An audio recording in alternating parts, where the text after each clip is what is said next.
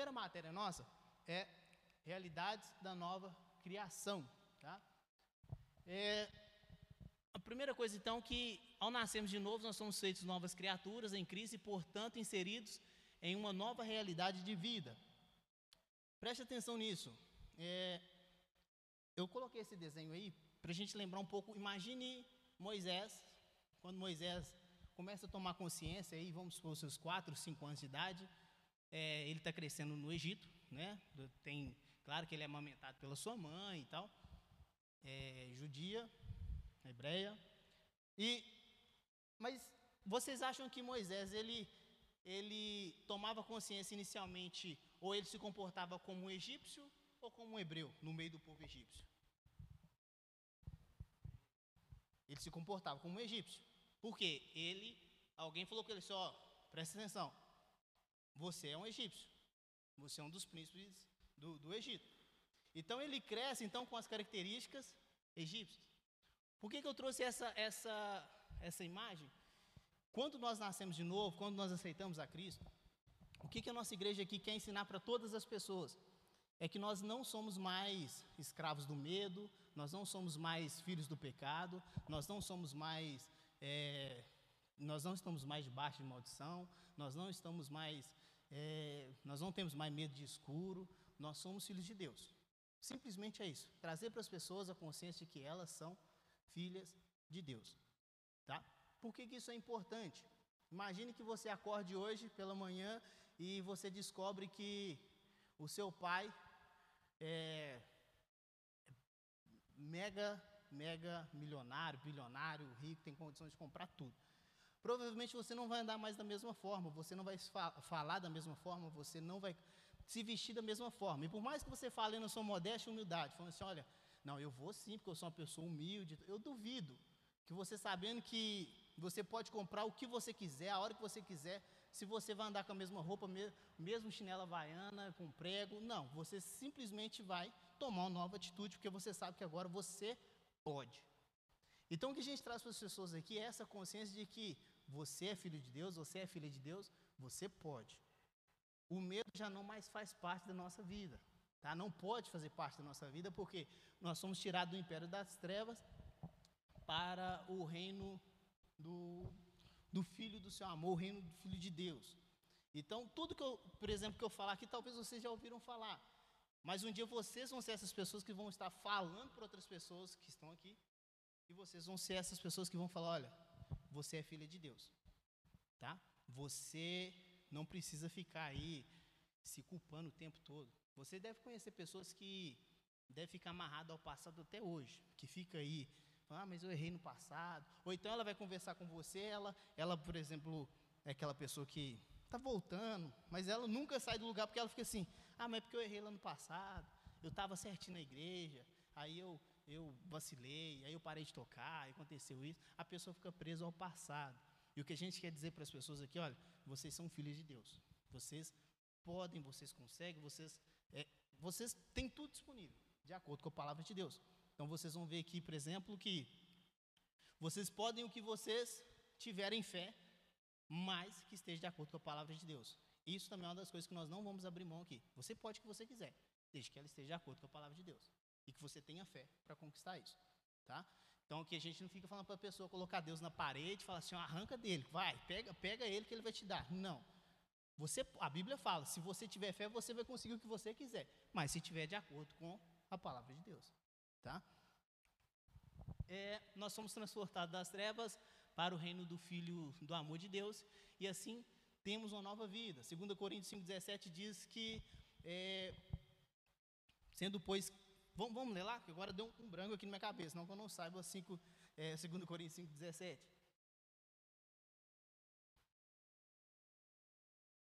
Eu sei que fala nova criatura, é as coisas velhas se passaram, eis que tudo se fez novo, eu estou esquecendo só a primeira parte. 2 Coríntios 5,17. Quem pode ler, por favor? Bem alto. 5,17.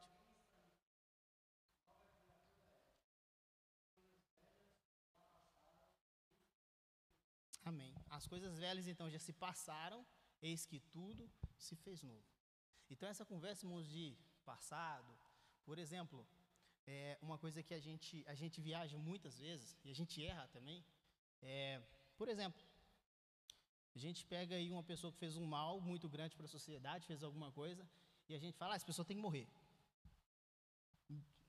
Isso não faz parte do nosso, nosso vocabulário, da nossa vida, do nosso dizer, mas acontece às vezes você está conversando na roda, você acaba, tem que morrer, ou tem que ser preso, tem que ir para cadeia, tem que ser passado a lixa em cima dele lá na cadeia para ele aprender. Esse, esse, a gente, claro, a gente tem que ser pessoas que pregam o bem, pregam a justiça, mas a gente não pode ser a pessoa que deseja a vingança, tá? A vingança, a Bíblia fala que não pertence a nós. Então, nosso papel, nós temos que ser semelhantes a Jesus. Nós saímos do reino das trevas e fomos transportados para o reino de luz.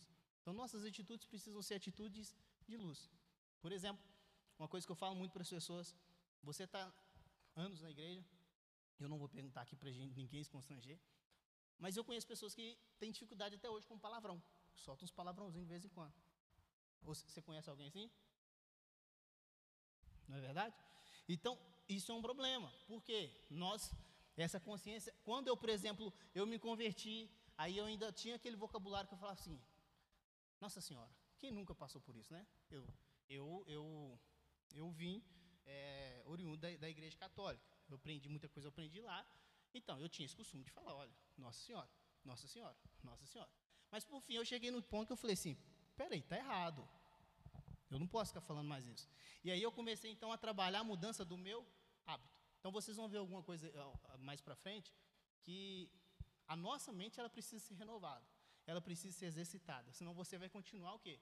Ah, eu sou um cristão legal, despojado, é um cristão gente fina, mas que você não muda, seu comportamento não muda, sua vida não muda, seu jeito não muda, e as pessoas sempre questionam. E aí, é mesmo? Deixa eu avaliar, ficar avaliando, ficar testando. É, sempre nós vamos entrar nesse questionamento como que o homem foi criado. Quem que pode nos dizer como que foi a criação do homem? Alguém? A criação do homem? Como que Deus criou o homem? Ou como? Ou foi do Big Bang? O homem da, da costela? Do, do pó? A mulher foi da costela, o homem foi, foi formado do pó da terra, tá? Mas olha que interessante, tudo que Deus criou, ele disse o que? Haja e foi feito. Então, haja luz e houve luz, haja separação entre as águas, houve separação. Tudo Deus criou pela sua palavra. É, você vai ver isso na matéria de fundamentos da fé, que Deus também é uma pessoa de fé, porque ele simplesmente não viu luz e ele disse haja luz e houve luz. E aí que está o nosso princípio, então, de dizer, olha, você também é uma pessoa de fé. Você não precisa ver para você, você falar, você precisa crer e falar. Então o que acontece é que tudo que Deus criou, Deus criou pela sua palavra, mas quando chegou na hora de criar o homem, ele formou o homem do pó da terra. Soprou sobre ele fôlego de vida e ele se tornou então alma vivente. A natureza do homem, é, aqui nós trabalhamos muito com a questão de tricotomia. Não sei se você já ouviu falar esse termo, tricotomia, que é, é espírito, alma e corpo, tá? Mas se você falar assim, ah, Elbert, eu, eu só creio que o homem é corpo e espírito. Nós não vamos brigar por causa disso. Uma hora dessa nós entramos no acordo. Mas não precisa ser, você, na primeira oportunidade que você tiver, você falar assim, gente, não, não por quê? A gente, nós temos alguns textos que reforçam a ideia de espírito, alma e corpo, e nós temos textos também que reforçam a ideia de é, espírito e corpo, tá? A parte espiritual e a parte material. O que, que a igreja eclésia crê? Que o homem é espírito, alma e corpo, tá bom? É, então essa é a natureza do homem. Uma pergunta então, qual que é o plano original de Deus para o homem? Primeira coisa, comunhão. Então Deus criou o homem para ter comunhão e criou o homem para ter domínio sobre a face da terra, sobre os animais, sobre os répteis. Ele mandou que o homem dominasse. Uma pergunta que é boa para a gente responder é: o que é pecado? Vocês podem me ajudar aí? Até mesmo para me entender o que vocês pensam sobre pecado? Tudo que não agrada a Deus. Ótimo. Mais?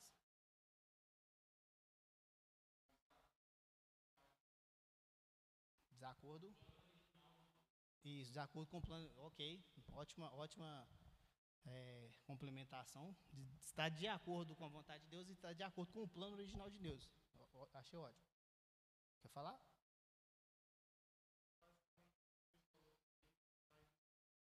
Sai dos princípios de Deus. E olha que interessante, eu coloquei aquela imagem ali, um alvo. Vocês conhecem o alvo? É, a palavra pecado, ela, amartia, ela vem do, do conceito de errar o alvo. Errar o alvo. Então, quando o arqueiro ele atira uma flecha e ele não acerta ali no número 10, acerta no 9, no 8, ele errou o alvo. O alvo é o 10. Tá? E aí eu pergunto, Zé Márcio, pergunta Faela, pergunta a todos os irmãos que estão aqui. Nós, quando estávamos no mundo, nós estávamos errando o alvo? Ah, achei alguém que responda. Não, não nós não acertávamos nem, nem nós talvez nós atirava para lá. E é isso o que o Walter disse, o que vocês dizem, que você disse, que é o quê? Está de acordo com os princípios, está de acordo, ou seja, eu estou em desacordo. Eu falo assim, ó Deus, Deus fala assim, o Walter, vai para lá, vai para lá. O Walter simplesmente estava tirando o contrário. Ou seja, nem, irmão, não vou falar que nem pecado nós estávamos pecando, não, porque, é, mas nós estávamos em rebelião contra a vontade de Deus. Oposição total. Então esse negócio de que, ah, eu era, como é que é que a gente falava, que a gente fala? Eu, é, eu era pecador, mas eu não matava, nem roubava, nem prostituía. Eu era mais ou menos desse nível, um pouco pior. Aí só que essa conversa, irmãos, não dá certo diante de Deus, porque eu simplesmente, depois de um tempo, eu fui me avaliar, eu vi que eu, eu nem tirando para o alvo eu estava. Mesmo não matando, roubando ou prostituindo. Eu simplesmente eu estava em desacordo. Falei, opa, não quero princípios de Deus eu não quero, a vontade de Deus eu não quero, e é o que eu e você estava fazendo o tempo todo. Então, o pecado é simplesmente, pelo termo original, é errar o alvo. Mas no nosso caso, não é nem o alvo nós estávamos errando. nem vontade de acertar nós queríamos, tá? Hoje, por exemplo, nós podemos dizer que em alguns momentos nós erramos o alvo. Mas antes de conhecer Jesus, nem alvo nós conhecíamos. E qual foi o pecado de Adão? Porque uma das definições que você vai ver em 1 João é que pecado é, é não cumprir a lei de Deus ou desobedecer ou quebrar a lei de Deus, tá? Aí a pergunta é, Adão, Adão, ele tinha lei para ele, lei escrita de Moisés ali, para ele poder seguir? Não. O que ele tinha era uma ordem de Deus falando assim, olha, come de tudo, fica à vontade, mas daquela ali você não come. Então ele tinha o que? A ordem de Deus, ele tinha o decreto de Deus, dito para ele claramente, e ele simplesmente pecou, ele errou, ele falhou nisso. Ao fazer isso, o homem então entrega para o diabo o que? O domínio que ele tinha e a comunhão que ele tinha com Deus, ele perde também. Porque Deus fala com ele: olha, vai embora, estou fechando as portas, você vai ficar fora do jardim. Então começa a história da humanidade. E o domínio que o homem tinha, ele perde. Então o homem passa a ser dominado. Uma das primeiras coisas que acontece com o homem, quando ele peca, ele percebe que ele está nu, ele tem vergonha, ele se veste com figueira, Deus chama. O que, que acontece com ele? Quando Deus chama, Deus tem, eh, eh, Adão tem medo. Então começa a surgir o, o tal do medo na vida do homem. E depois ele começa a transferir culpa, começa a matar, começa a roubar, começa a destruir e o diabo domina. Então, o que Adão faz, ele transfere aquele domínio, ou seja, todo aquele, aquele controle, aquele domínio auto pessoal que ele tinha, ele perde isso e ele transfere para o diabo. E então ele passa então a ser influenciado o tempo todo é, pelo mal, tá? Alguém quer fazer alguma pergunta, comentário? Pode me ajudar aí, viu, irmãos? E aí uma das coisas que Deus ele vai dizer para Adão é o seguinte, ó, presta atenção. É, a partir de agora você vai ter que plantar, vai ter que trabalhar, vai ter que regar a terra, arar a terra, e do suor do seu corpo você vai comer. E uma das coisas que vai acontecer com você, que eu tinha falado lá atrás, que se você pecasse, você morrer, morreria, você não vai morrer instantaneamente, mas vai chegar uma hora que você vai ter, é, além de você ter a morte espiritual, que ali é a separação, a comunhão, perdeu a comunhão, você vai chegar uma hora que você vai ter uma morte física, ou seja, o seu corpo vai se deteriorar. E logo antes que você se pergunte, mas se, o que, que aconteceria se Adão não tivesse pecado? Eu não sei, irmãos. se, se a gente teria trilhões e trilhões na Terra, eu não tá, mas a, a resposta que a gente tem é que o homem então ele passa a participar dessa morte física e também passa a ser suscetível à morte eterna. Tá?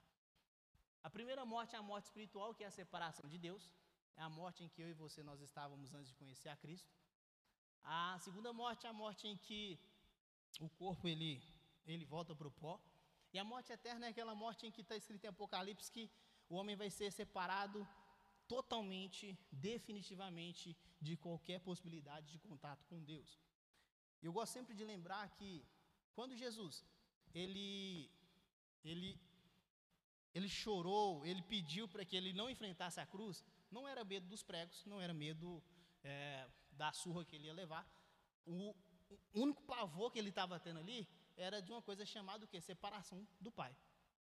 O sofrimento dele todo, aquele suor todo, é porque ele ia ser separado do Pai. Você sabe o que é ser desligado, o fio ser desligado? Uma pessoa que andou toda a sua vida conversando com o Pai, trocando é, informações, e o Pai elogiando na frente de todos, ele falando do Pai para todos. E de repente, ele chegou um momento em que ele ficaria tudo escuro. Ele iria para o meu lugar, para o seu lugar, para o inferno, para o lugar de morte.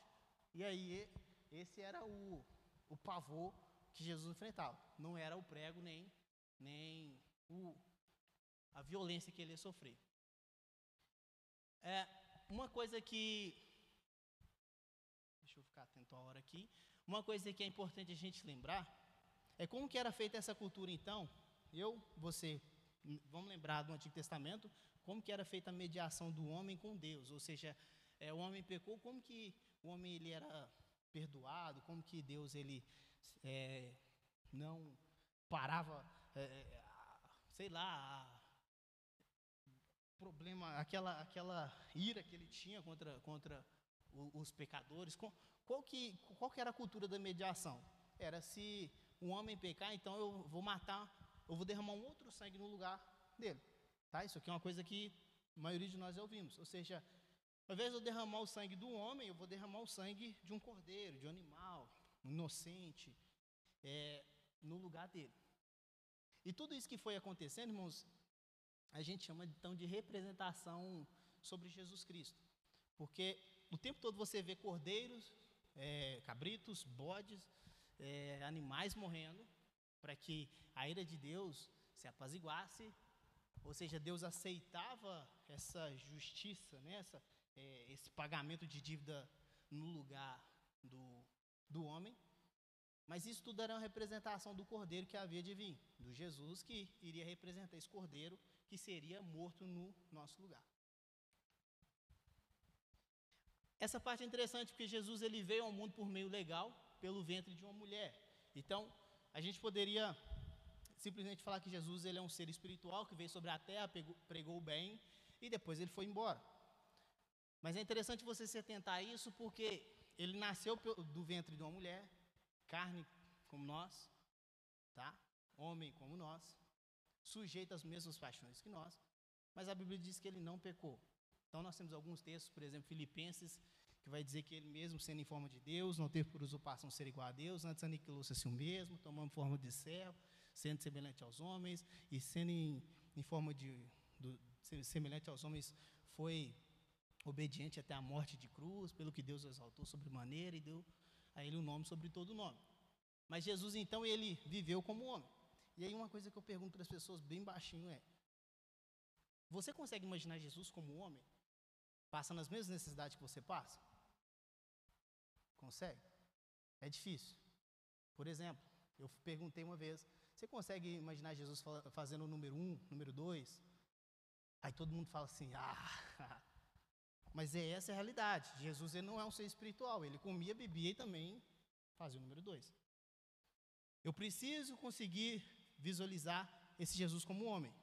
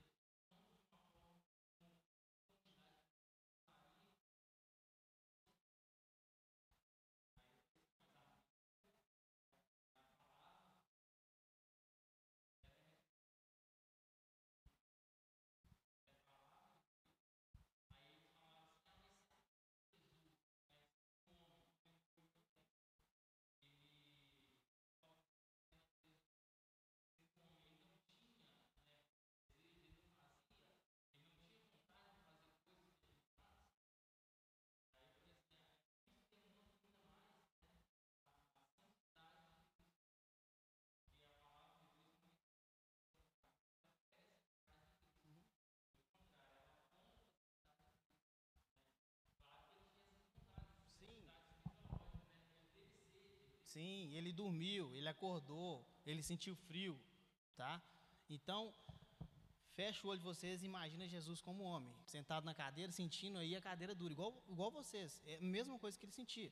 A grande dificuldade nossa é imaginar esse Jesus. Por que, que eu gosto sempre de bater nessa tecla? Porque se eu consigo, se eu imagino um Jesus somente espiritual, um ser espiritual sobre a terra, espírito não morre, irmãos. Então, se Jesus não morreu, logo ele não ressuscitou. E se não ressuscitou, a minha fé, a sua fé, ela é em vão. Nós estamos aqui à toa. Então, se você está aqui hoje, você precisa sempre confessar: Jesus vem em carne, posso não compreender isso na minha mente. É difícil, por falta de informação, detalhes, mas. E também pela questão de. Já vou, já vou te. Pela questão de misticismo que a gente criou durante muitos anos em achar que esse Jesus, ele, ele a qualquer momento, ele estava aqui, ele desaparecia ele não andava, né? Ele desaparecia, ele não corria, ele não desviava do. A gente precisa imaginar esse Jesus como homem, tá? Esse Jesus realmente em que a Bíblia diz que teve um momento que ele ficou irado, teve um momento em que ele sentiu frio, sentiu calor, teve fome, teve sede, sentiu dor, tá? Então a gente precisa pensar assim. Mateus.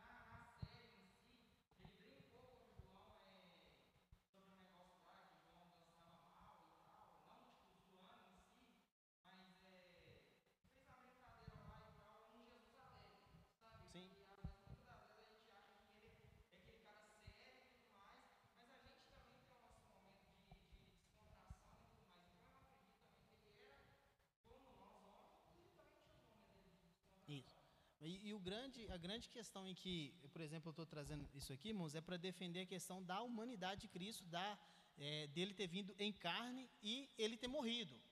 Tá? Ou seja, a minha expiação, o perdão dos meus pecados, simplesmente aconteceu porque alguém em carne derramou sangue, o sangue que eu deveria ter derramado, ele derramou. Se ele fosse espírito, não teria sangue, se ele fosse espírito, não teria ressuscitado. Então, é, é bom a gente enfatizar isso. Agora, quanto, por exemplo, se ele brincava ou não brincava.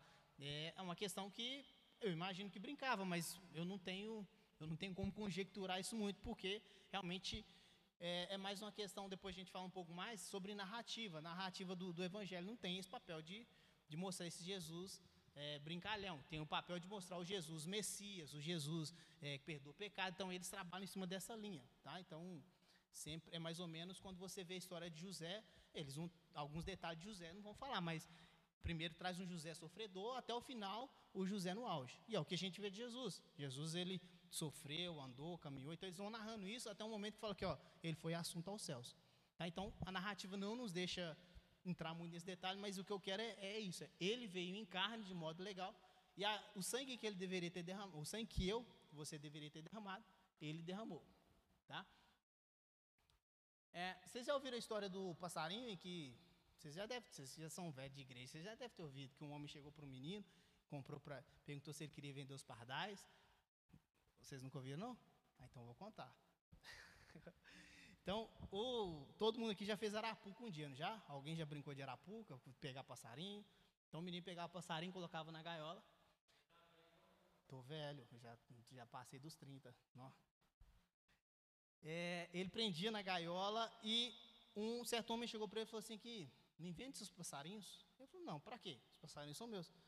Não, mas para que você quer os passarinhos? Não, eu vou soltar eles. Não, mas para que? Você vai comprar os passarinhos, vai soltar os passarinhos? É, eu pago os passarinhos, então ele pagou um certo preço por esses passarinhos.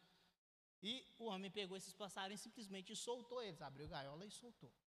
E aí perguntado, por exemplo, por que, que ele soltou os passarinhos, ele, ele disse, olha, eu comprei os passarinhos eu optei por dar essa liberdade aos passarinhos. A redenção, quando a gente fala em redenção, principalmente a gente tem no Antigo Testamento, a redenção é o ato de pagar a dívida, libertar, é, perdoar, tá? Um escravo era redimido, é, uma dívida era paga, então a gente usa o termo redenção. E o que acontece com Jesus é, Jesus ele compra esses passarinhos e solta esses passarinhos, dá a esses passarinhos liberdade, tá? Ele abre a, a gaiola. Então, o, no, e a gente tem a parte também da redenção no, no, quando o cordeiro ele era imolado, ele morria no lugar de alguém, era chamado então que a dívida foi perdoada, ou seja, foi redimido. Tá? Então, nós fomos comprados, a nossa dívida foi paga. E o que acontece com nós é que nós nascemos de novo. Tá? Esse nascimento de novo, é, quando nós batizamos, não aconteceu uma mágica conosco, conosco e nós esquecemos nossos pecados, nós mudou tudo. Simplesmente nós somos batizados, confessamos que nós cremos em Jesus, tá? Diante das pessoas, através do batismo. E o que acontece no batismo é uma confissão, mas um momento em que não falo, meu nascimento não foi quando eu eu batizei. Meu nascimento foi quando eu falei, ó, eu creio, eu quero. Eu me lembro até hoje, nós estávamos no show no, do Toque no Altar, no Parque Exposição, quando ainda tinha show no Parque Exposição. Eu falei, não, eu quero. Eu estava indo na igreja, falei, eu quero, e fui. Então, a partir dali eu comecei a, a querer mudar. Então, os DVDs que eu tinha, eu joguei fora. As músicas que eu ouvia, eu joguei fora. Eu não quis mais. Aí vocês perguntam, tem que jogar minhas músicas fora? Eu sempre falo para as pessoas, olha, escolha por você. Mas uma orientação que eu dou é, escolha as coisas de Cristo. Então, o que eu, que eu fiz foi abrir mão mesmo e foquei naquilo que eu queria, que era meu novo nascimento, da crescimento. Então, com três meses mais ou menos, eu estava na escola dominical já dando aula para as pessoas. Samuel é testemunha aqui, não me deixe mentir. Estava é, dando aula para as pessoas na escola bíblica, pregando, discipulando. E assim, aconteceu, tá? Aconteceu. Não, não me pergunta como, mas aconteceu. Eu simplesmente aceitei. Então, o que acontece com, com no, conosco e com qualquer pessoa que chegar à igreja nosso papel é ensinar para essas pessoas, olha, você nasceu de novo, tá? Então não tem mais essa vida antiga, não tem mais essa velha criatura, não tem mais aquele homem que se alegra em dizer das presepadas que fazia no passado. Você conhece alguém que gosta de contar? Do algum cristão evangélico, protestante que fala assim, rapaz, quando eu roubava, eu fazia isso. Eu... Nós não temos mais essa conversa, irmãos. Nós não temos mais que nos alegrar com esse, com esse mal. Nós temos que nos alegrar agora com a nova vida de Cristo. É uma coisa, por exemplo, que a gente, a gente toca muito aqui às vezes, é a pessoa é, fica empolgadíssima quando ouve um testemunho de alguém. A pessoa foi no, no terceiro inferno, volta, sai, ressurge e matou, roubou, destruiu, matou não sei quantas pessoas. E a gente fica, nossa! A pergunta é, tá, mas e o que, que você faz agora? O que, que, que você está fazendo? Você só está dando seu testemunho que você foi lá e voltou e pronto. Sabe? Então a pessoa fica naquele foco do passado o tempo todo, contando para as pessoas. Era, o Valtinho já deve ter visto muito, Zé Márcio, era os ex-bruxos que a gente ouvia muito anos atrás. Nossa, o testemunho do cara é chique demais. Tá, mas e aí? Até quando você vai ficar nessa, nessa vida do passado, contando o que, que você fazia, as maldades, quantas crianças você matou? Para que isso? Entendeu? Então, a gente aqui, Eclésia, a gente quer que as pessoas falem, gente, olha, hoje eu não, eu não roubo mais, eu trabalho. Tá?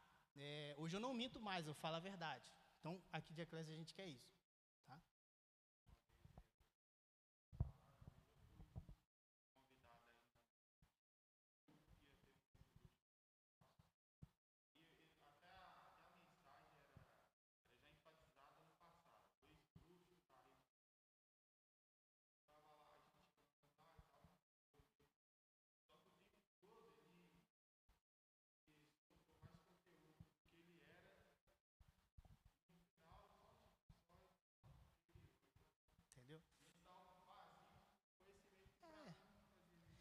Vocês querem, vocês querem um exemplo? Muitos de vocês vão lembrar. Um cara chamado Guina. Vocês ouviram falar do Guina dos Racionais? Aí agora, anos atrás, a gente descobre que aquele Guina lá nunca foi do Racionais. Nunca existiu. Aquilo lá é um personagem da música. Mas quem ouvia, apesar que eu nunca ouvi esse, esse, testemunho do Guina, mas nossa, quem ouvia esse Guina fala: Meu Deus do céu, testemunho do Guina, você viu Guina velhinha, que não sei o que, que não sei o que. Mas e aí, o Guina, o Guina acabou que era uma fraude, contava o passado e não fez nada. Entendeu? Não fez nada. Tio Chico. Entendeu? Então, o que o, o que a gente precisa, o que, o que a gente aqui hoje a gente quer trazer para essas pessoas, principalmente para essa nova geração, é a gente é nova criatura, a gente é, tem nova vida, entendeu? Então, é por isso que a menina me perguntou o que, que era campanha e eu fiquei, falou, ah, rapaz, acabou que a gente não falou para ele o que, era campanha, porque a gente não fazia campanha, tá entendendo? Então, ou seja, a nova geração, ela precisa crescer, os nossos filhos crescer realmente com essa consciência de que é, é mais fazer o que tem que fazer do que ficar preso no passado, no pecado, na, na vida passada. Mateus.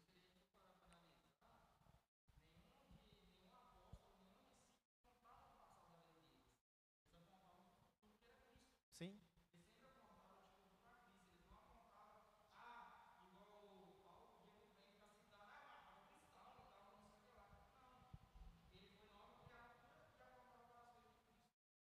Isso. E não quer dizer, irmãos, que nunca você não precisa citar o seu passado para reforçar o, quem você é hoje, tudo para poder posicionar. Mas eu acho que isso não tem que ser o seu, é, o seu foco principal em passar 40 minutos falando sobre o seu passado e no, no 41 você falar que Jesus Cristo te salvou, te libertou e você está aqui, amém, todo mundo glorifica e aleluia. Tá? Então, nós passamos então a, a, a receber de Cristo a, a, a salvação, tá? E salvação ela vem uma palavra ampla que é paz, preservação, prosperidade, segurança, proteção, alegria, suficiência, cura, liberdade. Você vai ouvir falar muito sobre isso aqui ainda. E, e quando a gente fala sobre salvação, é, não pense somente em morar no céu. Até mesmo que essa questão de morar no céu é, é eu, eu, eu questiono as pessoas uma vez, falo, tá, o que, que você vai fazer no céu? O que, que tem lá no céu? Porque aí a pessoa fala mesmo, o céu deve ser mó chato, né, monótono, ou seja, eu vou só cantar, dizer glória o dia inteiro e pronto. Então essa questão de, ah, eu vou morar no céu, também é outro problema que a gente tem, porque a gente foca muito em, ah, eu quero ir morar no céu, mas a gente não vive o céu aqui, a vida de Deus aqui, a espiritualidade de Deus aqui. A gente não deixa o céu descer. A gente simplesmente espera que um dia a gente vai morar no céu. E repare que Jesus ele ele não falava que ia morar no céu. Ele falava que ia para o Pai. Ele não fica falando, eu vou para o céu, eu vou para o céu, eu vou para o céu. Vocês vão para o céu. Ele falava que ele ia para o Pai. E o que a gente quer trazer para as pessoas é: você precisa viver com o Pai, você precisa morar com o Pai, o Pai precisa habitar com você. Você precisa fazer isso aqui, o céu. Tá? Então, pessoal, é isso. Tá? Essa primeira aula. É, eu estou até um pouco ofegante até agora. Estou pegando, pegando jeito, tem muito tempo que eu não pratico. Mas é isso, e eu espero que vocês tenham compreendido, tá? Essa, essa aula aqui é café com leite, bem tranquilinha, tá? Mas o que a gente, lembrem-se disso, o que a gente quer aqui com vocês é trazer alinhamento, ou seja, vocês vieram de outras igrejas, vocês têm outra perspectiva, têm um pensamento sobre Deus, têm um pensamento sobre o Espírito Santo, e o que a gente não quer é simplesmente enfiar o que a gente pensa na sua cabeça falar assim, ó, o que a gente pensa é isso, você vai falar isso, mas o que a gente precisa é nos apresentar a vocês Ó, que a gente crê é isso e, e a gente trabalha dentro dessa linha. Por exemplo, teve um jovem, teve a oportunidade, e ele, ele falando, ele, por exemplo, uma das coisas que ele falou, ele falou, assim, um pouco diferente do que a gente confessa aqui quanto ao Espírito Santo, que é um dos problemas que, um, talvez as dificuldades que a gente mais tem é que as, as, cada pessoa tem um, um pensamento sobre o Espírito Santo. Se eu perguntar para você que agora, cada um vai falar de um jeito. Um vai falar que é tudo, um vai falar que é todos, um vai falar que, que é um poder, que é uma força, que é uma pessoa. Então, essa pessoa simplesmente ela, ela falou algumas coisas, depois falou, irmão, presta atenção, é, mensagem perfeita, muito boa, mas fica ligado quanto a esse ponto aqui, porque talvez as pessoas nem perceberam, mas é bom você se atentar, porque quem percebeu às vezes vai ficar aí, é, e aí, é, sei lá, sei lá, eu já, eu, eu já passei muito por isso. Pessoa que arruma isso aqui para sair da igreja. Isso aqui para poder falar assim, ah, esse trem está avacalhado. Então, o que a gente tenta mesmo é alinhar. E não é calar ninguém. Se você, por exemplo, tiver algum posicionamento diferente do meu, eu até quero conversar com você para gente, a gente discutir. Tá? Então, muitas coisas, por exemplo, eu, eu simplesmente eu não, não trago aqui para não atrapalhar. É, talvez não é a hora de eu falar, então eu espero. Mas o que eu tento aqui é ajudar o pastor Eduardo ajudar a igreja a trazer o crescimento para a igreja. O meu papel é esse, não é ser pedra de tropeço. Tá? Então, eu quero que vocês também pensem é isso. Olha, papel meu aqui na igreja é, é, como o Ederson disse, é servir. Então, vou ajudar e na hora certa a gente, é, sabe, o crescimento ele é gradual. Irmão, se vocês quiserem tomar uma água, tomar água, agora a gente vai